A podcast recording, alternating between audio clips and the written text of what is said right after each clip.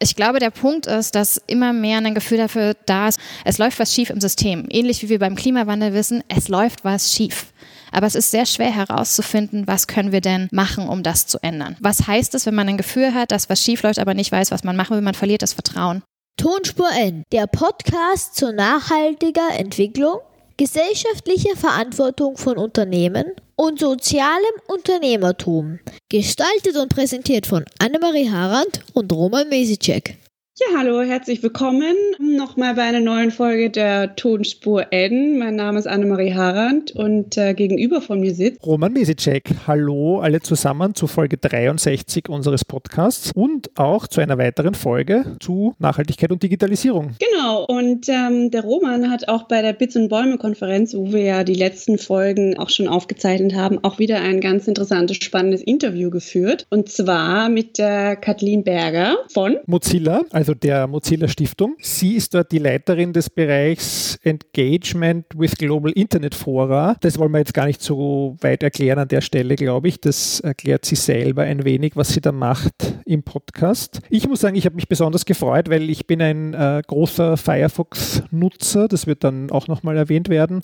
Und Pocket-Nutzer, also zwei Tools, die ich äh, sehr gerne mag. Und insofern fand ich für mich persönlich spannend, was Mozilla so macht in Sachen Internet Internet und vor allem verantwortungsvoller Nutzung des Internets. Ja, nun hören wir doch uns das Ganze mal an. Ja, hallo Kathleen, freut mich, dass du da bist. Vielen Dank für die Einladung. Und mit uns im Podcast äh, ein wenig mal die, sag ich mal, Techie-Seite beleuchtest. Gestern äh, bei der Konferenz Witz und Bäume, wo wir uns auch heute wieder treffen, ging es sehr stark um diese Dualität Techies und Ökos, ja, und wie wir die zusammenbringen. Und äh, wir freuen uns sehr, dass wir im Podcast jetzt mal sozusagen die technologische Seite ein bisschen abdecken. Du arbeitest bei Mozilla. Richtig. Und hast dort die Position Engagement with Global Internet Fora.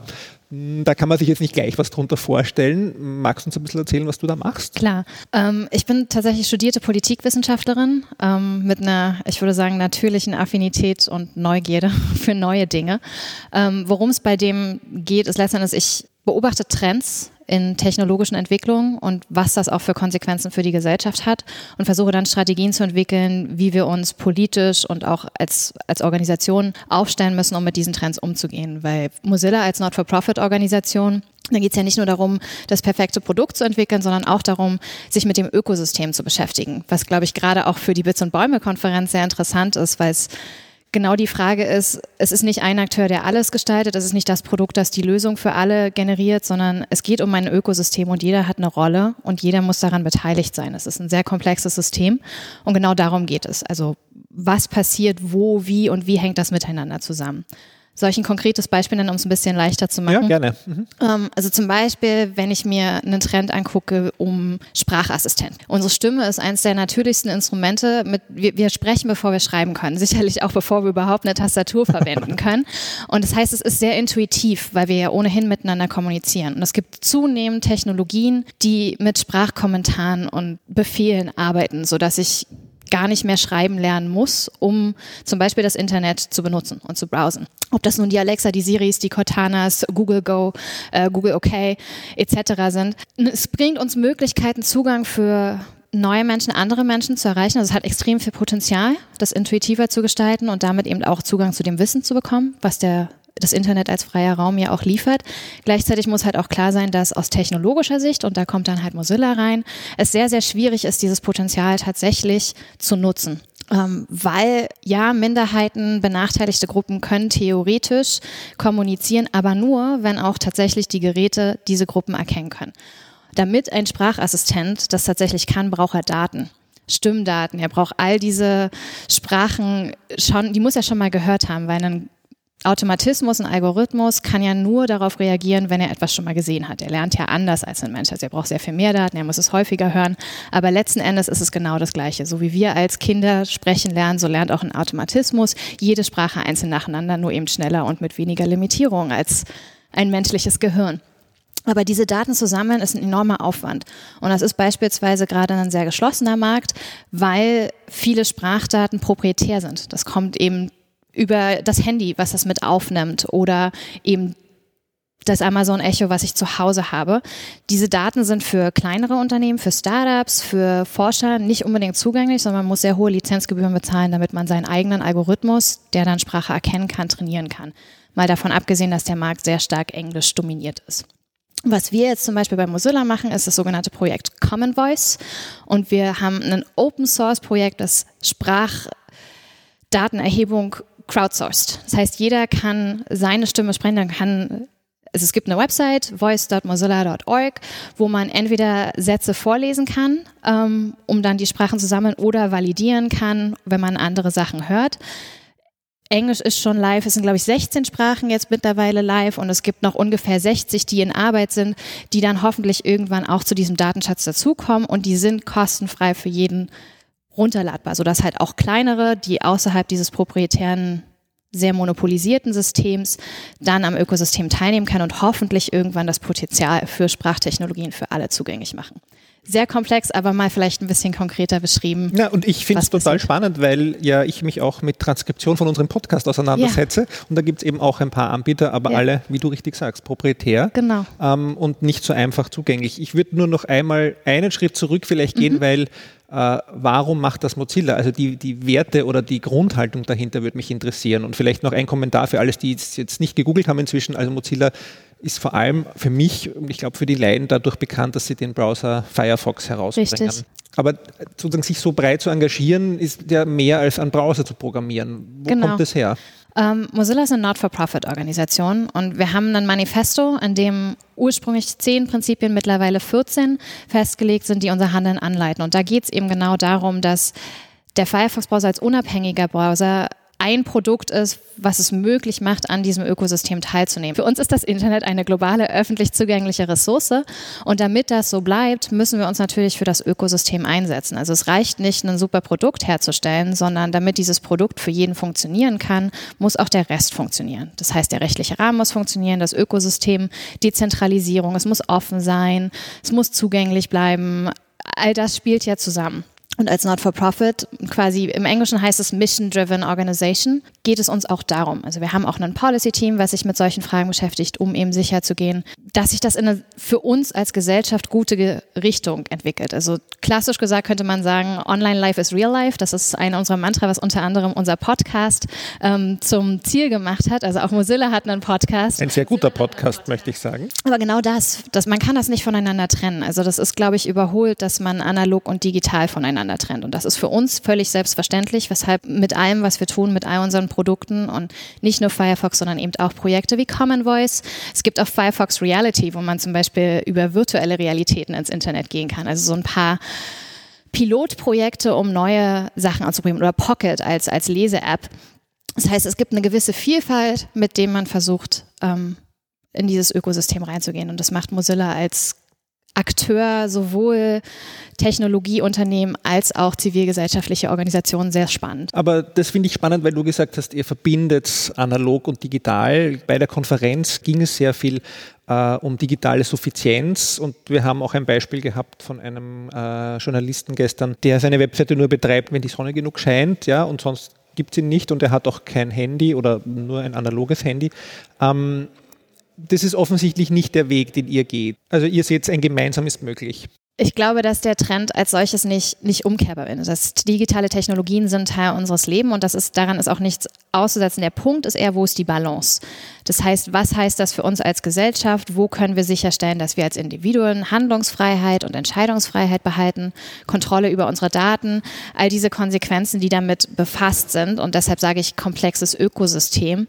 Aber es wäre unrealistisch, würde ich jetzt einfach aus psychologischer Sicht zu von einem Menschen zu erwarten, der alles digitalisiert hat. Wir beschäftigen uns nicht mehr mit Technologien. Also ich meine, wenn man realistisch von sich selbst, zumindest hier in Deutschland zum Beispiel, davon ausgeht, wie viele Stunden am Tag verbringen wir dann mit unserem Handy? Die Studien dazu, die Statistiken variieren massiv. Es gibt mittlerweile viele Apps, die es einem erlauben, das auch zu äh, monitoren, aber so im Durchschnitt sagt man, dass Teenager alleine drei Stunden nur mit den sozialen Medien verbinden und damit ist noch gar nicht äh, über Navigation, Suche, wo bin ich denn eigentlich, Online-Shopping, Essen bestellen, Filme gucken, Musik hören, all das ist ja noch gar nicht erfasst.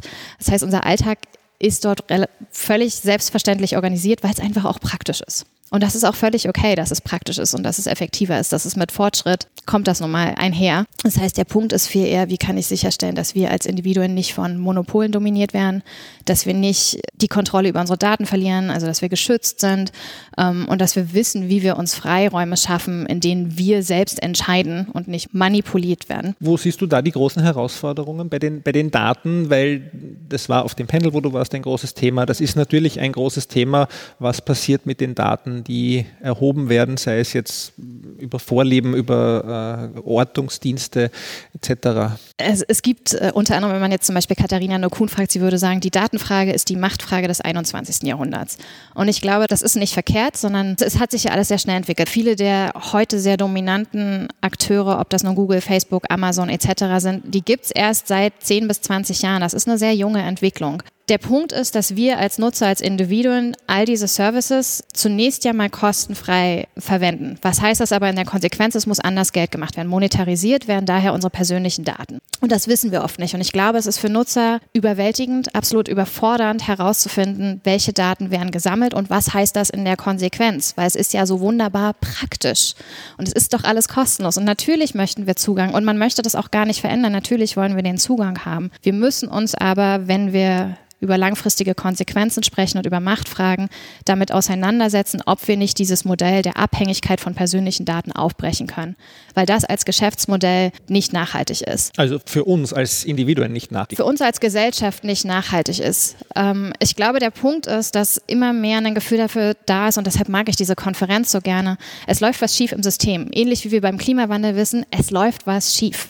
Aber es ist sehr schwer herauszufinden, was können wir denn machen, um das zu ändern. Also ich glaube, da, da gibt es gewisse Analogien, weshalb Umweltbewegung und Digitalbewegung definitiv mehr zusammenarbeiten sollten. Ähm, aber wir wissen, es läuft was schief. Und was heißt es, wenn man ein Gefühl hat, dass was schief läuft, aber nicht weiß, was man machen will? Man verliert das Vertrauen. Und wenn wir erstmal das Vertrauen in die Akteure, die bestimmte Dienste zur Verfügung stellen, verlieren, dann ziehen wir uns entweder in uns selbst zurück oder, und das sehen wir jetzt gerade um die ganze Welt, also ich bin viel global unterwegs, Populismus ist überall ein Problem. Äh, die sogenannten Fake News, Missinformation, das Misstrauen darüber, wem kann ich denn noch Glauben schenken und wem nicht, das löst Unsicherheiten aus. Und das ist völlig menschlich, natürlich und hat mit unserer Psychologie und dem Bedürfnis nach Sicherheit zu tun. Und das heißt, wenn wir nicht mit dieser Vertrauenskrise umgehen, weil uns nicht beantwortet wird, was mit unseren Daten passiert und wir nur das Gefühl haben, wir werden manipuliert, dass das auch zu Instabilität in unseren Gesellschaften führen kann. Und dann führt das zu Isolation, zu Nationalismus, der wieder am Steigen ist und viele Gewinne, die wir in dieser globalen Welt und den Frieden, den wir in dieser globalen Welt gewonnen haben, setzen wir im Zweifelsfall auf. Das klingt jetzt total dystopisch,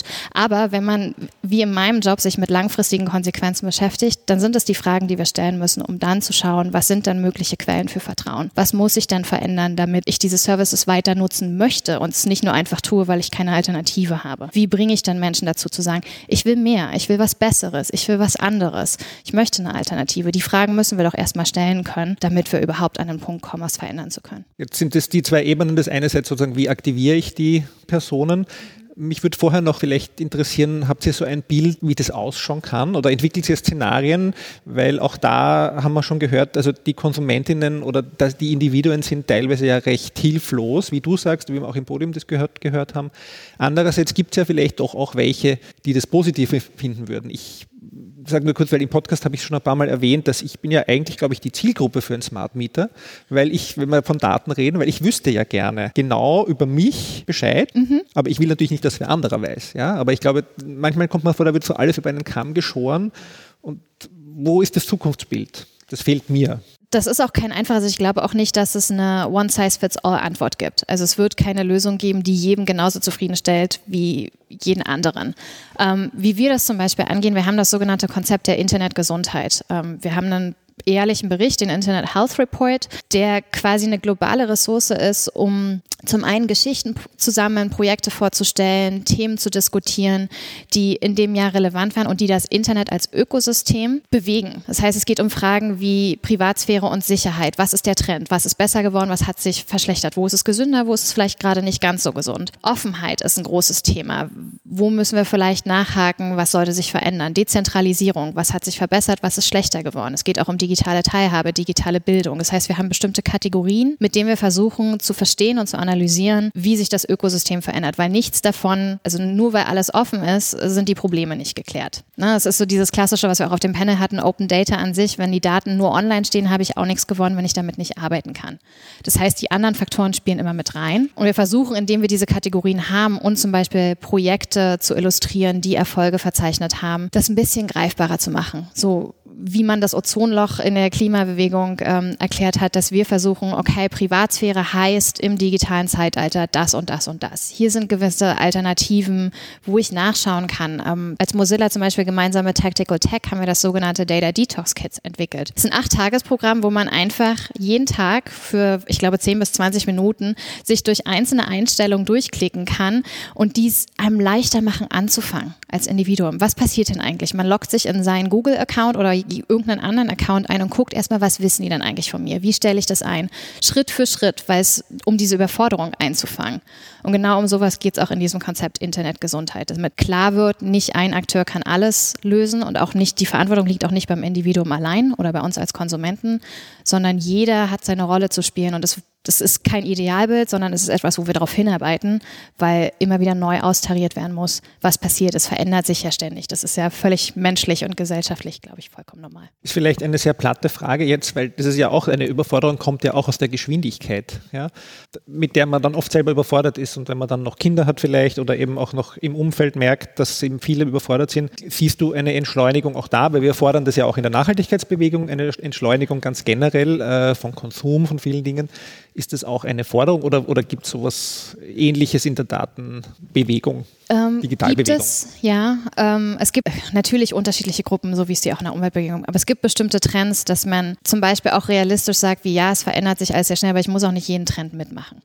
Ähm, äh, das ist, glaube ich, ein langfristiger Prozess, weil der damit anfängt, dass wir unseren Kindern beibringen müssen, was denn eigentlich jetzt passiert ist, was schwer ist, wenn wir selber ja noch in dieser Entwicklung leben. Das heißt, es geht nicht darum, eine Technik zu erklären, sondern es geht darum, das sind so Soft Skills im Sinne von kritisches Hinterfragen. Wie erkenne ich denn, ob die Quelle glaubwürdig ist oder nicht? Wie mache ich bestimmte Recherchen, dass man Techniken erlernt, sich kritisch mit etwas auseinanderzusetzen, statt sich mit einer bestimmten Technik zu beschäftigen. Das ist, glaube ich, ein großer Punkt zur Entschleunigung. Ich spreche oft vom Luxus des Abschaltens, was erstmal kontraproduktiv wirkt oder äh, counterintuitive, sage ich im Englischen, wenn man in einem Technologieunternehmen arbeitet und sagt, naja, vielleicht sollten wir mal darüber nachdenken, ob man nicht bestimmte Bereiche braucht, in denen man auch mal abschalten darf. Aber dann geht es um Punkte wie, um mit zum Beispiel äh, in Politikgestaltungsprozessen Einfluss zu nehmen, wenn wir über Smart Cities sprechen. Das ist ein öffentlicher Raum. Wenn der öffentliche Raum digitalisiert wird, dann wird mir im Zweifelsfall als Individuum ja die Entscheidung abgenommen, ob ich denn möchte, dass mein Leben digitalisiert wird oder nicht. Was ist denn dann die Konsequenz? Es kann ja kaum sein, ich habe noch eine Wahl, weil ich kann ja woanders hinziehen. Das kann keine Antwort sein. Das heißt, welche anderen Balance-Mechanismen habe ich dann? Gibt es dann in der Zukunft sowas wie, statt den 20 Tagen Urlaub im Jahr habe ich noch 10 Tage zusätzlich, wo ich mich offline bewegen darf? Also man muss ja einfach mit solchen Szenarien spielen, um zu verstehen, was sind die Konsequenzen des, was wir tun. Und das ist Teil meiner Arbeit, was oft sehr abstrakt ist, aber genau um herauszukitzeln, wo gehen wir vielleicht einen Schritt zu weit, wo müssen wir vielleicht ein bisschen langsam sein und im Zweifelsfall, wo justieren wir nach, wenn irgendwas mal zu schnell ging. Das ist so dieser Klassiker, wie momentan ist das der Hype überhaupt AI. Alles ist Artificial Intelligence, alles ist künstliche Intelligenz. Das wird aber auch oft gesagt, um einfach zu sagen, es ist Magie.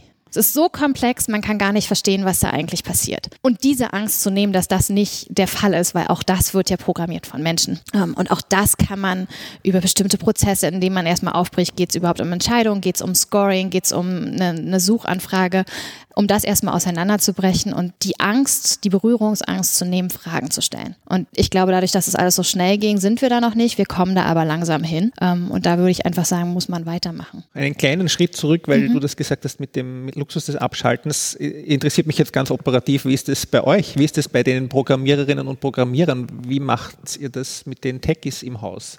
Akzeptieren die auch das Abschalten? Oder, oder wie läuft das intern? Also wie ist da die Kultur? Das ist eine individuelle Entscheidung, würde ich ich sagen, aber zumindest, ich kann jetzt für unser Büro sprechen. Wir sind zum einen sehr offen darüber, dass wir da, darüber sprechen, was die Konsequenzen sind. Und dass man zum Beispiel sagt, wie, hey, du bist heute aber auch schon viel zu lange da, willst du nicht mal nach Hause gehen, lass doch den Computer hier, damit du ihn nicht zu Hause nochmal anmachst. Dass man so ein bisschen auch aufeinander aufpasst, um zu sagen, wir, das Leben passiert nicht nur zum einen auf Arbeit, zum anderen aber auch nicht nur online. Und ich finde es sehr angenehm, dass man das in einem Technologieunternehmen auch ansprechen kann. Und da würde ich sagen, unsere Kultur funktioniert da ziemlich gut. Ähm, dann gibt es auch so Sachen wie, wir haben unseren Social Thursday. So, jetzt bleiben die Computer im Office und wir gehen jetzt einfach alle gemeinsam mal aus und machen was anderes. Und insofern funktioniert das tatsächlich für uns auch, weil wir, glaube ich, verstanden haben, dass es wichtig ist, abzuschalten, um wieder kreativ sein zu können. Weil man sonst in der Blase drin ist und gar nicht mehr rauskommt. Und vor allem wahrscheinlich auch, also zweiter Punkt vielleicht auch, der euch da hilft, ist halt die Kultur auch zu leben, die ihr nach außen kommuniziert, weil sonst wäre es ja auch nicht authentisch. Richtig, ja. Ja, vielleicht sozusagen jetzt zum, zum letzten Teil des Gesprächs möchte ich jetzt ein bisschen zu dieser Schnittmenge oder zu den möglichen Schnittmengen mit den äh, Ökos äh, kommen, wenn man das so will.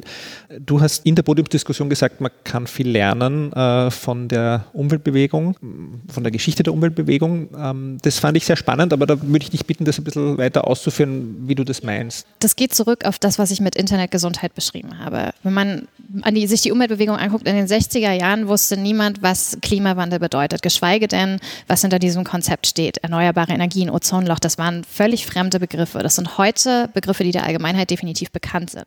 Und selbst wenn ich nicht jedes Detail erklären kann, was in den Klimawandel reinsteht, weiß ich, er passiert. Genau das ist der Punkt, wo wir jetzt gerade in der Digitalbewegung noch sind. Wir müssen noch erklären, was heißt denn das, wenn ich mit meinen persönlichen Daten bezahle? was ist denn der Unterschied, damit man überhaupt anfangen kann, über Alternativen zu sprechen. Das heißt, wir müssen die erneuerbaren Energien der Digitalbewegung finden. Ähm, also das, was sind denn die grünen Technologien, die es besser machen sozusagen? Ähm, ich finde diese Analogie sehr hilfreich und deshalb auch Internet Health, Internet Gesundheit als Ökosystem, weil sehr viel Ähnliches ist. Auch die Umwelt ist ein globale, eine globale Ressource, die uns alle betrifft, die sich nicht unbedingt national eingrenzen lässt. Ähnlich ist es im, im Internet-Datenzeitalter. Ähm, das heißt, da zu versuchen zu verstehen, was hat denn die Umweltbewegung getan, damit diese Begriffe allgemein bekannt sind und was sind denn die Kampagnen, die man vielleicht daraus ziehen kann und gleichzeitig in die Umweltbewegung zurückzuhelfen, weil was auf dem Panel, um das nochmal zu rekapitulieren, sehr spannend war, dass gerade Greenpeace sagt, sie sind jetzt an dem Punkt, wo sie die Digitalisierung und Daten nutzen, um noch mehr Fortschritte im Klimawandel zu machen. Und das heißt, wo wir von der Umweltbewegung lernen, sind, muss die Umweltbewegung jetzt von uns lernen, was heißt das in der Konsequenz für den Datenschutz. Und es, ich glaube, dass da noch nicht genug äh, Synergien kreiert werden, damit wir auch, weil letzten Endes haben wir alle das gleiche Ziel. Wir wollen eine bessere Gesellschaft und lebenswerte Planeten letzten Endes, in dem wir uns frei bewegen können. Und genau dieser gesellschaftliche Wandel, der Austausch muss noch sehr viel mehr forciert werden. Ist das Umweltthema auch in Projekten von euch schon ein Thema oder ist das jetzt ja da am Anfang oder gibt es da schon Überschneidungen? Es ist kein konkretes Thema als solches. Es wird, wir haben also zum Beispiel im Internet Health Report von 2018 gab es allein drei Geschichten, äh, die sich mit Umweltfragen äh, befasst haben. Es gab eins zu unserer Wegwerfgesellschaft. Was heißt denn das? Ressourcenabbau, um technische Geräte herzustellen. Es gab eine zu Unterseerobotern, die die Tiefsee erforschen und was das gegebenenfalls für zum Beispiel Wasserströme heißt und damit ja auch das Klima beeinflussen und noch eine dritte Geschichte, an die ich mich jetzt nicht erinnern kann. Aber es wird mit abgedeckt, weil uns natürlich vollkommen klar ist, dass das unsere Arbeit beeinflusst. Es gibt Kooperationen, also zum Beispiel haben wir arbeiten viel mit Fellows. Wir haben einen Fellow, die sich mit äh, Städten befasst, auch das war vorhin Thema, ähm, die zum Beispiel über New York, Amsterdam, Barcelona an dieser Kooperation zum, wie kann man denn Smart Cities nachhaltig und digital durchdacht gestalten, mitbeteiligt ist. Insofern sind das einzelne Projekte, aber es ist, also Mozilla ist ja keine Umweltorganisation, aber natürlich ist das nachhaltige Denken, glaube ich, völlig selbstverständlich in unserer DNA mit drin. Insofern spiegelt sich das eher in einzelnen Produkten in der Art der Umsetzung wieder. Die Städte sind ein gutes Stichwort. Siehst du die als wichtige Akteure? Machen die was anders als sozusagen Individuen, als Organisationen, als Unternehmen oder als Länder? Das ist jetzt äh, meine persönliche Meinung als jemand, der wirklich ähm, versucht zu verstehen, wie man Trends positiv gestalten kann. Ich glaube, dass Städte sehr viel Potenzial haben. Städte als Zentren für Vertrauen, weil man lokal gebunden ist und gerade in Zeiten von Instabilität, von Populismus, von viel Bewegung, Mobilität nimmt zu, auch Klimaflüchtlinge nehmen zu, hat man im Zweifelsfall die Stadt, die man sich als Ort wählt, wo man lebt, als Vertrauenspunkt. Das heißt, wenn wir Städte so gestalten können, dass sie Akteursfähigkeit haben, dass sie nachhaltig zum, zum Leben beitragen, ich glaube, dass da sehr viel Potenzial drin ist. Ich sehe zunehmend, gerade wenn ich viel unterwegs bin, auch im globalen Süden, Urbanität ist vollkommen selbstverständlich. Also der, der Urbanisierungstrend ist, glaube ich, unaufhaltsam, ähnlich wie der Digitalisierungstrend. Insofern gibt es zwangsläufig Überschneidungen, die besser noch gestaltet werden können. Persönlich finde ich, dass der Vorteil darin liegt, dass Dezentralisierung stärker mitgedacht werden kann. Weil wenn ich lokale Einheiten habe, die aber miteinander kommunizieren, um voneinander zu lernen, hoffe ich zumindest, dass weniger Risiken bestehen für, für zentralisierte Maßnahmen, sondern dass man wirklich dezentralisiert lokal angepasst, was dann eigentlich für die Individuen vor Ort wichtig ist, ähm, designen kann und damit auch bestimmten Problemen, die wir anderwertig haben, entgegenwirken kann. Insofern ja, ich sehe ich sehe Städte auch ein bisschen in der Verantwortung. Ich glaube, dass da noch sehr viel nötig ist, um umzudenken. Man darf auch nicht vergessen, dass nur wenn man Smart Cities sagt und alles digitalisiert ist, ist ja nicht so, als ob die Behörde da nichts mehr zu tun hat. Im Zweifelsfall bedeutet das eher noch mehr Arbeit, weil wir haben vorhin das auch besprochen, analoge Prozesse müssen ja bestehen bleiben. Ich kann ja niemanden zwingen, digital mitzumachen. Wie gehe ich damit um? Wie kategorisiere ich das? Gibt es da eine extra Kategorie für die analogen Bürger? Das sind Fragen, die, ethische Fragen, die wir noch gar nicht angefangen haben zu diskutieren, die uns aber definitiv in den nächsten Jahren beschäftigen werden. Und vielleicht noch eine Akteursgruppe, die uns auch immer sehr interessiert im Podcast, das sind die Unternehmen und die haben halt mit Plattformkapital Kapitalismus oder wie auch immer wir das jetzt beschreiben möchten, hier eine starke Rolle. Hier äh, bei der Konferenz gab es auch ein, ein Panel oder eine Arbeitsgruppe, die hieß äh, Facebook zerschlagen, also wo man sich damit auseinandersetzt. Wo siehst du die Unternehmen? Sind die die Partner der Zukunft? Müssen wir die regulieren, damit wir sie als Partner gewinnen können erst? Oder müssen wir sie wirklich zerschlagen und alles neu aufbauen? ich glaube, es gibt keine Schwarz-Weiß-Lösung. Braucht alle. Natürlich braucht es auch Unternehmen, um nachhaltig gesellschaftliche Strukturen zu gestalten. Ich glaube, der Punkt ist eher, dass wir gerade erst dabei sind, dass auch Unternehmen gerade erst verstehen, wie viel Verantwortung sie eigentlich haben. Also wenn man sich die Big Tech Player ansieht, das Umdenken findet jetzt erst statt, aber es findet statt. Und sie weiter dorthin zu lenken, dass sie an einen Punkt kommen, wo sie diese Verantwortung nicht nur anerkennen, sondern dann auch tatsächlich danach handeln, ist eine große Herausforderung, ist aber sehr, sehr wichtig. Und machen wir, also es, ohne Unternehmen hätten wir ja viele der Services, von denen wir gerade profitieren, überhaupt nicht. Insofern ist das Zerschlagen, das ist vielleicht provokativ, aber die Frage ist doch, was ist denn das Ziel? Was wollen wir dann machen? Und es geht ja weniger darum, dass wir nicht davon profitieren, dass es Plattformen gibt, über die wir über Grenzen hinweg kommunizieren können, sondern dass wir gerne an den Entscheidungsprozessen, was auf der Plattform passiert, beteiligt sein müssen. Das heißt, ich, ich möchte weniger das System als solches zerschlagen, als die Frage, wie kann ich besser beteiligt werden? Und genau mit solchen Fragen werden wir uns beschäftigen. Und da braucht es dann sowohl Regulierung für, als auch die Individuen, die eben mehr fordern, Besseres fordern und die Unternehmen, die anfangen, ihre eigenen Plattformen zu öffnen, um zuzulassen, Verantwortung auch partizipativ zu gestalten. Aber da auch eine starke Parallelität, finde ich, zur Nachhaltigkeitsbewegung, weil Teilhabe und Partizipation sind dort ganz, ganz aktive äh, Diskussionsstränge, die wir führen und äh, die beforscht werden bzw. diskutiert werden. Ja? Absolut. Sehr schön. Zum Abschluss noch eine kurze Frage, die ich jetzt ein paar Mal gestellt habe im Podcast. Was kann denn dann sozusagen noch jeder Einzelne tun? Vielleicht so eine praktische Empfehlung auch aus dem, ich weiß nicht, ob es passt, aus deinem oder dem Mozilla-Alltag. Mhm. Äh, also die Empfehlung Firefox verwenden, können wir gleich als gegeben äh, hernehmen, aber tatsächlich, ich glaube, mein Appell ist an jedem, fühlt euch nicht überfordert, also seht es nicht als Magie an, sondern stellt Fragen. Fragen stellen ist der erste Schritt, um etwas zu verändern und mehr und Besseres zu fördern. Es gibt immer eine Alternative und manchmal muss man einfach nur nachfragen, was die Alternative ist. Und ich glaube, diese Akteursfähigkeit, das, das Selbstbewusstsein, das zu machen, klingt so banal, ist aber wirklich schwierig. Ähm, und dann, es gibt Geschichten wie, was mache ich denn, wenn ich nicht über Google suche? Es gibt auch Alternativen dazu. Man muss nur den Mut haben, die Frage zu stellen und dafür dann im Zweifelsfall, ich, ich denke jetzt gerade an eine Geschichte, die auch im Internet Health Report stattfindet, wo jemand versucht hat, Google zu verlassen und dann die Freunde alle meinten, wieso? Das ist auch okay, wenn man mal gefragt bekommt, wieso, weil man dann genau diese Gespräche führen kann. Und ich glaube tatsächlich Mut zum Mut, zum Fragen stellen und Besseres zu fordern. Danke für dieses spannende Gespräch, Kathleen, und noch eine schöne Zeit. Dankeschön. Tschüss. Tschüss. Ja, willkommen zurück. Das war aus meiner Sicht ein sehr spannendes Interview, aber jetzt würde mich mal interessieren, was du mitgenommen hast, Annemarie. Ja, also Punkt eins. Ich habe mir natürlich sofort Firefox installiert. Ich muss gestehen, ich habe es nicht mal an meinem neuen Laptop, ähm, der nicht mal mehr so neu ist. Voller Charme muss ich das zugeben. Aber er ist installiert, ähm, alles rübergespielt von sämtlichen anderen Browsern. Das war mal Schritt eins und Outcome des Interviews. Also ich hoffe, die Kathleen wird das erfreuen und die ganze Firefox-Mannschaft und Frauschaft, die den Podcast hört. Hm, was ich besonders interessant fand. Äh, schauen wir mal, ob sich das deckt mit deinem Resümee, Roman. Also einerseits das Thema, das, was auch der Grundtenor der Bits und Bäume war, dass die Ökosysteme verbunden werden müssen, dass analog und digital einfach nicht getrennt gedacht werden können, mittlerweile mehr. Also ich glaube, das mal wieder und das in den Vordergrund gerückt, weil trotzdem äh, denken wir ja, trotzdem noch immer gewisse Dinge nur digital oder, oder nur analog, ja, und das ist aber, es funktioniert aber einfach nicht mehr. Aber das ist ist vielleicht in unseren Köpfen, die noch eine Analogwelt und Digitalwelt erleben.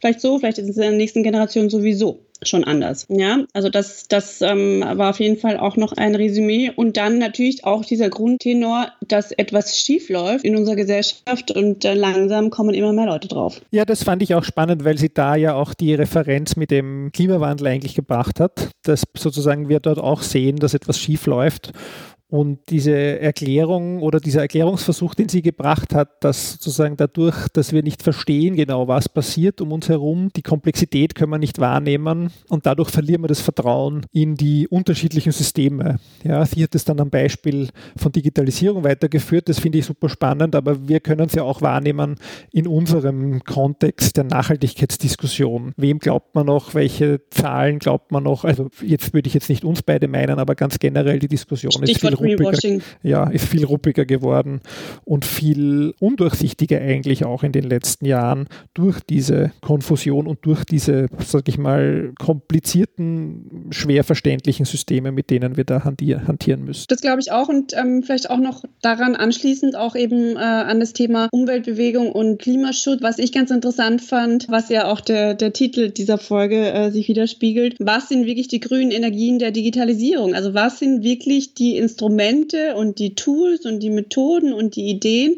die das Ganze besser machen. Und da, glaube ich, ist noch sehr viel im, unter der Oberfläche, ja, weil eben, wie du sagst, glaube ich, äh, verstehen äh, die meisten Menschen, und da zähle ich mich auch dazu, ja, gewisse Prozesse nicht mehr oder haben sie noch nie verstanden. Und aber das heißt, so die, die, die neuen Lösungen, ja, also die grünen Energien, die das ganze Thema besser machen oder die äh, Bioprodukte, wie auch immer, der Digitalisierung, ja, die sind noch nicht so präsent. Die Bioprodukte der Digitalisierung ist, finde ich, auch sehr schön formuliert, Annemarie. Also das ist, hätte hätte auch gut passen können.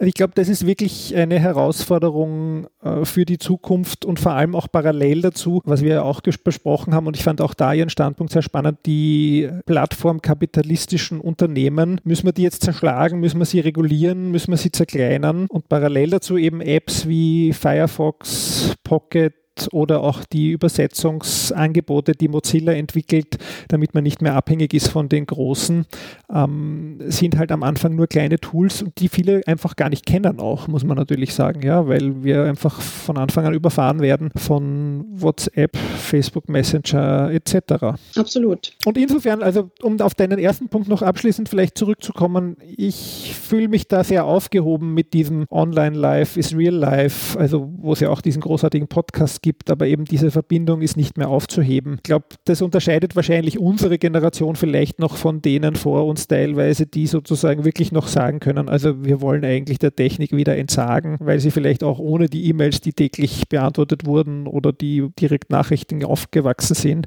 aber wir haben das halt doch jetzt auch schon ziemlich in unserem Alltag einfach verarbeitet und verwurstet. Und ich glaube, alles, was nach uns kommt, also wenn man Kinder anschaut, die sind ja noch digital aufgewachsen. Ja, das glaube ich auch. Und eben auch hier, wie du gemeint hast, ja, dass, dass man auch sich bei dem digitalen Leben eben sich dann auch quasi die Tools vielleicht auch besser aussucht, mit denen man kommuniziert.